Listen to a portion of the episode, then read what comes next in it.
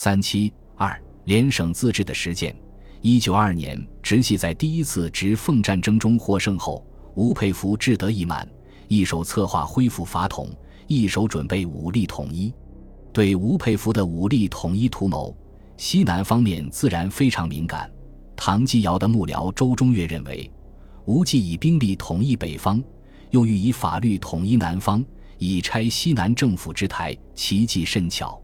为应对吴的政治攻势，周向唐建议。召开各省代表会议，采用联省自治精神制宪，说明此时预谋和平统一、恢复国会及总统复位，不过是治标之策，治本则在制定联制宪法。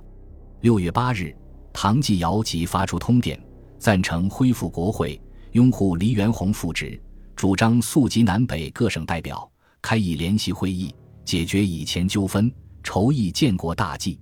二十九日。唐继尧再发通电，认为以无人经验所得及国民心理所向，极权主义既不适于国情、民治潮流，复便疏于宇内。此时仍唯有实行联省自治，为救国不二法门。果能由自治而联合各省，即由联省而组织政府，使地方自治有自由发展之机，而统一国家，亦得免分崩之患，则所以消弭兵祸者在此。即所以建立国基者，亦在此也。为是联省自治，关系国家大计，既非闭关以自守枕域，亦非强人救我范围，诚宜结合同心，共筹办法。如何使制度依法产生？如何使主义免除障碍？不能不忘各省之互相提切，切实进行。唐电既发，已经实行自治的湖南率先响应。赵恒惕于七月一日发出通电，认为观察现实之潮流与人心之趋向，非实行联省自治主义不足以解纠纷而为国事，并以本此主义以治国宪。至于乡省，无论环境如何变化，势必抱此宗旨，积极力行，绝不为外界人所摇动。同日，陈炯明发出通电，认为中国领土广大，民俗各异。仍应仿照美国建立联省制度，中央集权，士卒以兆乱。他提议组织中华民国联省，以实行统一。各省组织政府，处理本省事务，省宪法自定，但不得与国宪抵触。实行军民分治，正是完全还之各省人民，而军事则超然于各省之外，由中央执掌。各军给养由陆军部担任，不养给予各省。驻地亦由陆军部统一指定。陈炯明还与湖南的赵恒惕和云南的唐继尧相商，提议在上海召开联省自治会议，并得到四川的刘湘、贵州的袁祖明、浙江的卢永祥、东北的张作霖的赞成。不过，由于直系的强硬反对，会议未能开成。此时，联省自治呼声再度高涨。形成继一九二零年湖南出场之后，联省自治运动的又一高潮。在直奉战后的政治环境下，地方军阀接过联省自治的口号，以图对抗直系的武力统一；而社会舆论和团体对联省自治的热捧，则出于对军阀相争混战的不满。这实际上也是联省自治运动自始至终所表现的两种不同趋向。一种趋向是地方军阀的分离主义色彩，这已经为各省自治的实践所证明；另一种趋向则是以名流、专家、学者为代表的自由主义知识分子的鼓吹，代表了希望稳定发展的有产阶级利益，也反映了希望生活安定的民众意愿。地方军阀需要借重舆论的鼓吹，有产阶级幻想得到实力派的支持。政治上本为南辕北辙的两股力量，却因各有所需而暂时形成了颇为奇特的结合，使直奉战后的舆论界与政界显得颇为热闹。一九二年七月，八团体联合会、议会、商、教、农、工、银行、律师、报界联合会在上海合开国事会议，主张由各省先治省县，然后联合各省再治国县。七月二十六日。他们召开国宪起草委员会，议定由张君迈拟定国宪草案。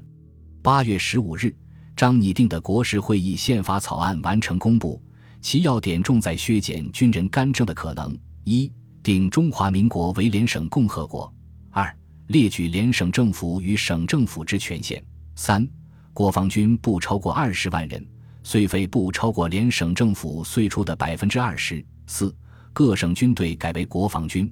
五、限定联省政府收入种类，余为省收入。六、军人解职未满三年者，于政府不得担任官职。七、现役军人不得以文字向公众发表政治意见。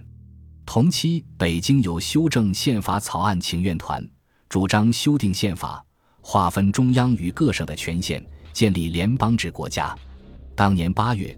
梁启超在湖南省议会以“湖南省宪制史诗”为题发表演讲，阐述联邦制之来历及其在中国之发展，认为民国成立以来，中央统一与联邦自治主义彼此都在研究，两方面均有理由，但已经过去之十年均系中央集权，成绩如何，昭昭在人耳目。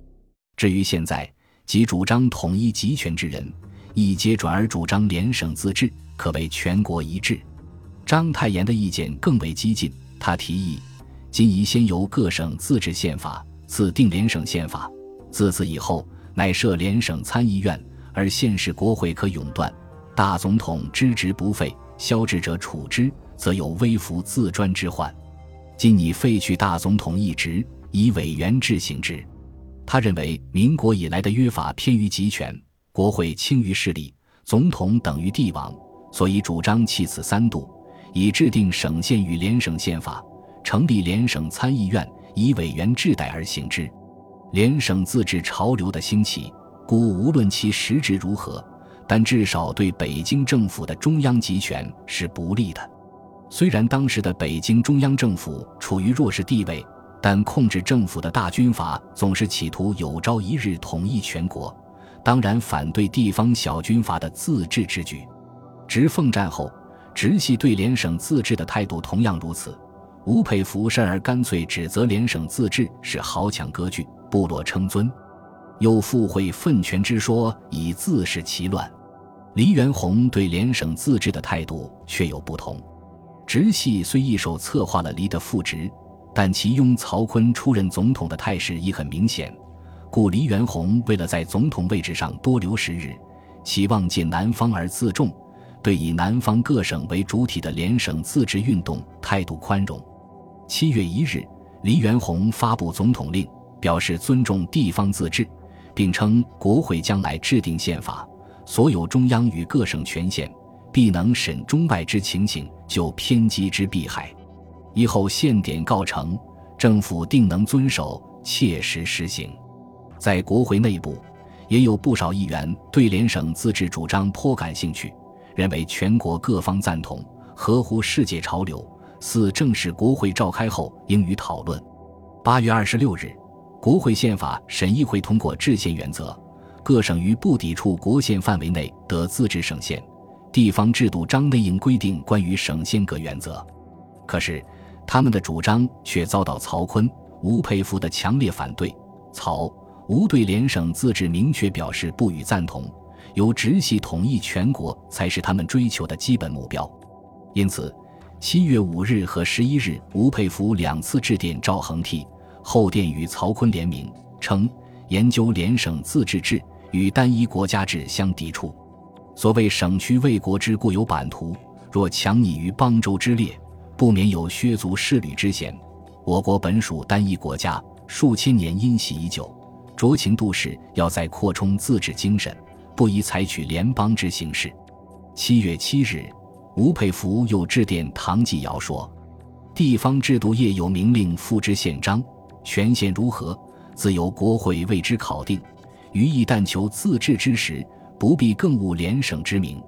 今若另开联省会议，非徒有蔑视国会之嫌，正恐肢解横生，纠纷异极。”且亦非护法诸公所宜出也。在曹锟、吴佩孚的直接控制下，黎元洪对政治的主张不敢越轨，他对联省自治的支持也只能停留于一些口头表示。本集播放完毕，感谢您的收听，喜欢请订阅加关注，主页有更多精彩内容。